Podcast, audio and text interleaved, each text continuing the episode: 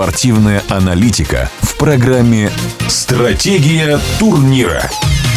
В прошлом один из ключевых игроков «Локомотива», чемпион России, трехкратный обладатель Кубка России, обладатель Кубка Италии, обладатель Кубка Испании, ныне тренер Сергей Гуренко в эфире радиодвижения.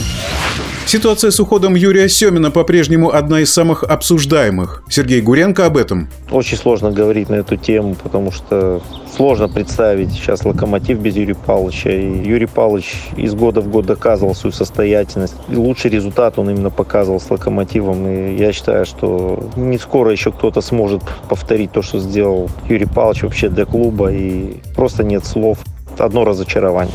Слагаемый успеха того локомотива, когда за него играл Сергей Гуренко. Локомотив я связываю, это, конечно, две легендарных личности.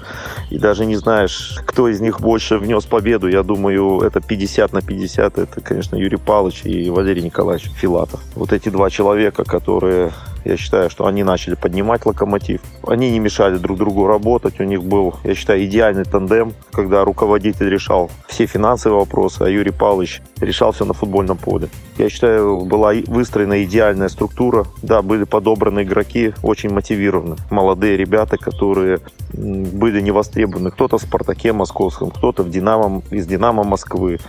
Перспективная молодежь подбиралась как из э, периферии, тот же Женя Харлачев приехал. То есть Юрий Павлович не боялся ставить молодых, доверять молодым ребятам, развивал их. Тот же Соломатина нашли там с третьей лиги, наверное, российской. И через два года, год парень уже заиграл в сборной.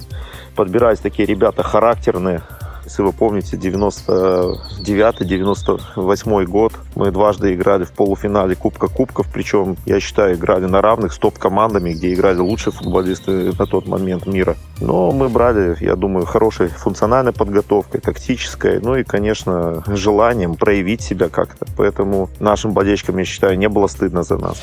Юрий Павлович Семин не единожды уходил из «Локомотива». Было это и при Сергее Гуренко. Что случилось с командой уже после ухода Юрия Павловича? Матче. Команда еще по накатанной шла. Частенько тоже были близки и к чемпионству были близки, но что-то не хватило а не хватило, наверное, я думаю, э, единения такого, потому что мы не знаем, что произошло между Валерием Николаевичем. Не хочется ворошить ничего старого, но в конечном итоге потом и Валерий Николаевич ушел, и Юрий Павловича не стало, и вроде и финансы появились, но уже не было той боевой команды, которая славилась до этого. В эфире радиодвижения в прошлом игрок не только сборной Белоруссии и Локомотива, а также испанской Сарагосы, итальянских клубов Рома, Пьяченца в составе Пармы Сергей Гуренко стал обладателем Кубка Италии.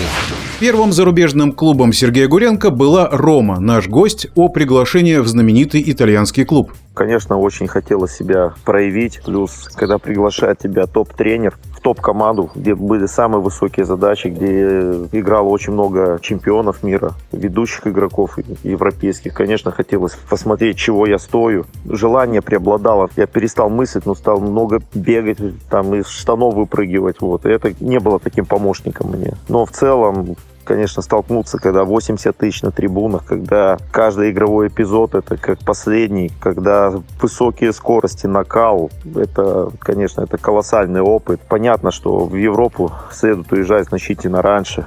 Это и языковой барьер, и менталитеты разные, все. Ну, я попал 28 лет, ну, не жалею ни о чем, потому что это колоссальный опыт был, колоссальный опыт, как надо относиться к своей профессии, и это незабываемое время. Сергей Гуренко играл всегда очень цепко, наш гость о своем характере. С рождением нам уже дается определенное качество жизненное. Только это все развивается наверное, улица, воспитание, двор, они вот в основном и повлияли на формирование моего характера. А то, что стал защитником, наверное, потому что неуступчивый. Играл часто с ребятами, те, которые постарше, и никогда не хотелось им проигрывать, в чем-то уступать, поэтому этих навыки я больше и приобрел. На взгляд Сергея Гуренко, кто из нынешних российских футболистов мог бы заиграть в Европе? Может быть, братья Миранчуки, они молоды, у них, я считаю, они достаточно талантливы, у них может быть есть шанс. Ребята талантливые есть, но только время может это рассудить. Наш гость Сергей Гуренко вспоминает о том, как его пригласили в московский «Локомотив». Ну, в «Локомотив» я попал после памятного матча, когда сборная Беларуси дома сенсационно обыграла сборную Голландии, в которой состояла практически из всех игроков Аякса. И Аякс перед этим выиграл Лигу чемпионов. Я уже собирался уходить из Немана, понимал, что нужно двигаться вперед.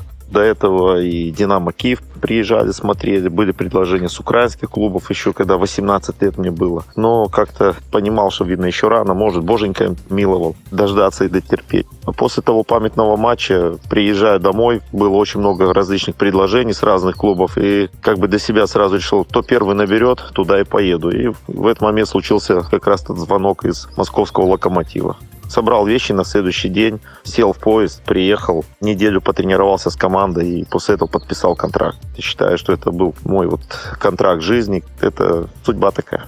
В нашем эфире был чемпион России, трехкратный, обладатель Кубка России, обладатель Кубка Италии, обладатель Кубка Испании, ныне тренер Сергей Гуренко.